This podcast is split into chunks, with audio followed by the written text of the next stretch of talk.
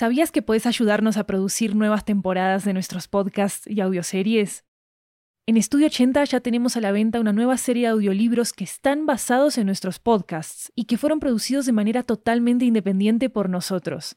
Tenemos audiolibros de muchos géneros, comedia romántica, terror, crímenes reales, comunicación y lingüística, comida, estilo de vida, historias de migración y mucho más. Varios de ellos están disponibles en español, inglés, italiano y francés.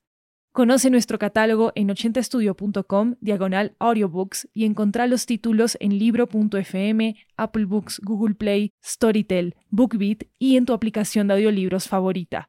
Muchas gracias por tu apoyo.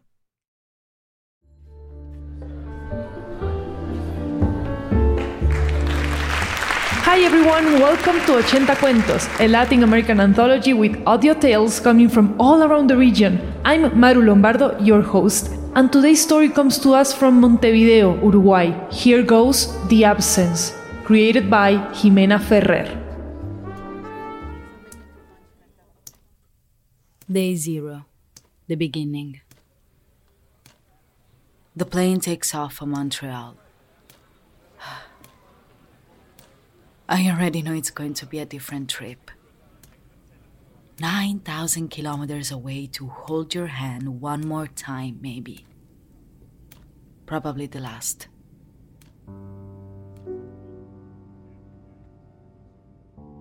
Day 1 Montevideo. Half anesthetized by tiredness and uneasiness, I arrived at Montevideo. This beautiful and noisy city that slaps me so much. Luckily, he is there. My brother hugs me and smiles shyly. Like two children, we leave the airport holding hands. It takes a selfie for posterity. And I think, what's the need? What I want more than anything is to erase this instant forever. I feel the humid heat filling my lungs. I breathe. I take a big breath that knocks me out. A refuge. During our car ride, he doesn't say a word. He smiles as I stick my head out the window, waiting for the wind to clear my thoughts. Wanting to arrive, but at the same time wishing that moment on the drive down the broadwalk would go on forever. We arrive. I get out of the car I see the open door of the house. But I don't see you. I don't see your smile, your arms desperate to rob me. But I know you are there. I know you were waiting for me. Pika, I can see you now. You look so small lying on your bed. I have the sensation of having suddenly transformed into a giant. In slow motion, I dive into your sheets and swim to meet your embrace. I hear the tone of your voice telling me, My pretty girl, your nose is so cold. Day 2 The house is no longer the same. The nights became eternal. Listening to your tired steps from the bedroom to the bathroom and hopefully to the kitchen your slippers. Those slippers that you drag, causing a heartbreaking noise. That absence that grows with each day that passes. As if in a desperate act, I shout to you from the living room Are you alright? Do you need anything? Shall I make some tea? No, maybe a nice coffee with milk, with those cookies you like. And you answer me, no, leave me alone. I don't know what I want. I'm going to call the store. 20 minutes later, the Cuban guy arrives on his motorcycle with five meals of everything you're not able to eat. Day 3. When you look at me, it's not the same anymore. I have the feeling that I have become your mother as if your wish that I was is finally fulfilled in the saddest way. But why? Why? I didn't want this. I'm not ready. I don't want to be. I don't want to. And there you are, looking at me, knowing that I have no way out.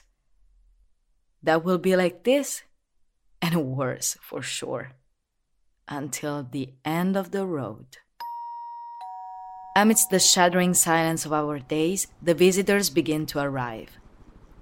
It doesn't seem strange to you. It's December 22nd, Christmas is coming, and you probably think they're coming to greet you for the holidays. Christina, your best friend, arrives. She brings you chocolates. You eat one, almost half, and you don't utter a word. You look at the horizon of an empty wall. Christina kisses you, her eyes fill with tears. You don't notice. She wishes us happy holidays. The door closes and I look at you. You are already asleep. I am filled with rage. I feel so sorry for you. And I hate to see you like this. I'm scared to death. I want to shake you so you respond. I slowly take you in my arms to take you to your room in silence. The corridor is so cold. I don't understand how. It's December. It's 30 degrees Celsius outside. I squeeze your hand to lower my tachycardia. I place you on the bed. I look at you, and you're already asleep. Day 4. The room is cold. I don't understand. It's December. It's 30 degrees Celsius outside. Pain invades your body. It consumes you. 10 kilograms, 20 kilograms. The walls of the house freeze. I don't understand. It's 30 degrees Celsius outside. It's December. You begin to sleep more and more. The hours are no longer enough. The bed is too big for you. You turn from one side to the other, and there's no rest. It's night. It's 40 degrees Celsius outside. You ask me to help you up as you usually do. You're very fragile, so much that getting out of bed takes me an eternity. You do it in stages. Three.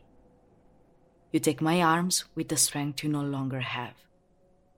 My forearms, your hands squeezing.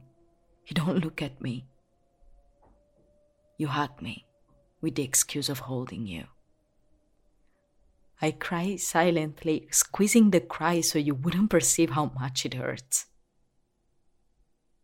You look at me and you run away. You left. I'm already losing you. Day 5. It's 11 o'clock in the morning. I sleep upstairs for the first time. That night, my sister wants to stay to keep you company. Half asleep, I think I dream of you. My sister's broken throat wakes me up. She says, Bonita, wake up. I think mom, mom. It rains all day. You leave the house wrapped in white. The two men who take you out almost drop you. It's hard to do it through the door, they said. We all cry. Anna wants to call the fire department to get you out the door. I see a stranger in white inside the same one you're living in. And I think, at least you're living with company. And you whisper in my ear, This is so shameful, darling. Finally, you live with your feet forward, as you always wanted to leave your house. Day 6 Jasmines were your favorite flowers. I want to bring you one that day, but they were known. In a shoebox, in a taper, that's where they put you. It's so small. I can't understand how so much greatness can fit in such a small box. Your granddaughter carries you. She carries you as if you were the queen escorted. Family and friends watch the ritual where no one wants to participate. The sun rose, pupils dilated. You were flying. Day 7. The walls of the house are dripping since you left. The architect of the neighboring building says it's because the walls of the new building are poorly insulated. But I know it's not that. Mauro shouts at the workers. He reproaches them for not having put this or that product. The workers defend themselves. They lie. They lie. It's unbearable. The house is melting and nobody notices. Perhaps it is better that we destroy it in a thousand pieces, that the rubble explodes like firework all over Buxareo Street. That the dust envelops the neighborhood with the smell of the house so that every particle is deeply impregnated in every corner so that they cannot forget you. So they don't want to forget you. So they don't forget you. I wonder where Teresa will go when she must tell someone that her son graduated. That she is happy. That today she's going to cook a pasta flora, her favorite. Where is Mr. Alidonio going to sit down to rest after having climbed the great slope? The one that leaves you breathless. Where is the neighbor going to go when in the afternoons she has no one to share her mate with? Where is that lost child that for some magical reason always took shelter in the house on Buxareo Street? Where, where will the grain coquitos fall that made you grumble so much? Where? The house burns, drops fall down the walls, and nobody notices. I stand outside. I watch how everything collapses. It's the agony that catches fire.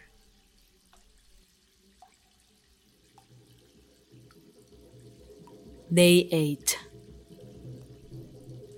Montevideo is full of colors. It's a carnival.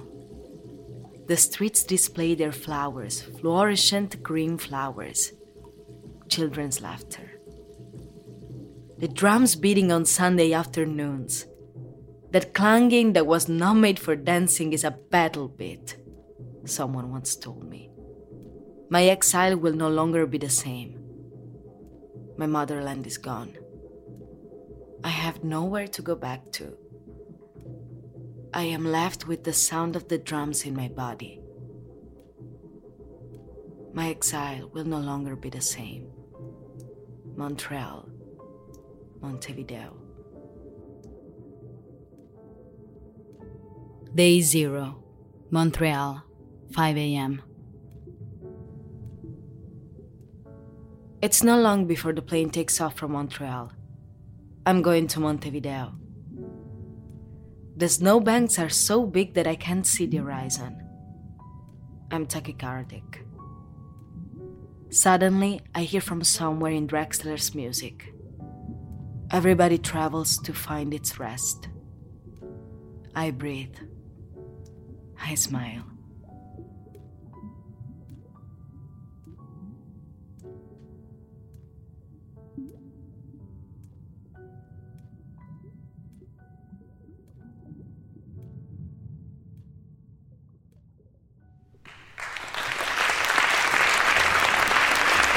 Don't forget to check out the Spanish version of this episode called La Ausencia. You can find it in our podcast feed as well. This story was created and written by Jimena Ferrer.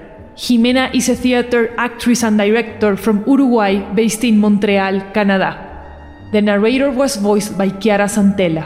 Sound designing by Maru Lombardo. Music by Rafael Crux. You can check out transcripts for our episodes at 80studio.com slash 80-cuentos. I'm Maru Lombardo. This is 80 Cuentos. Thank you for coming, and of course, thanks for listening.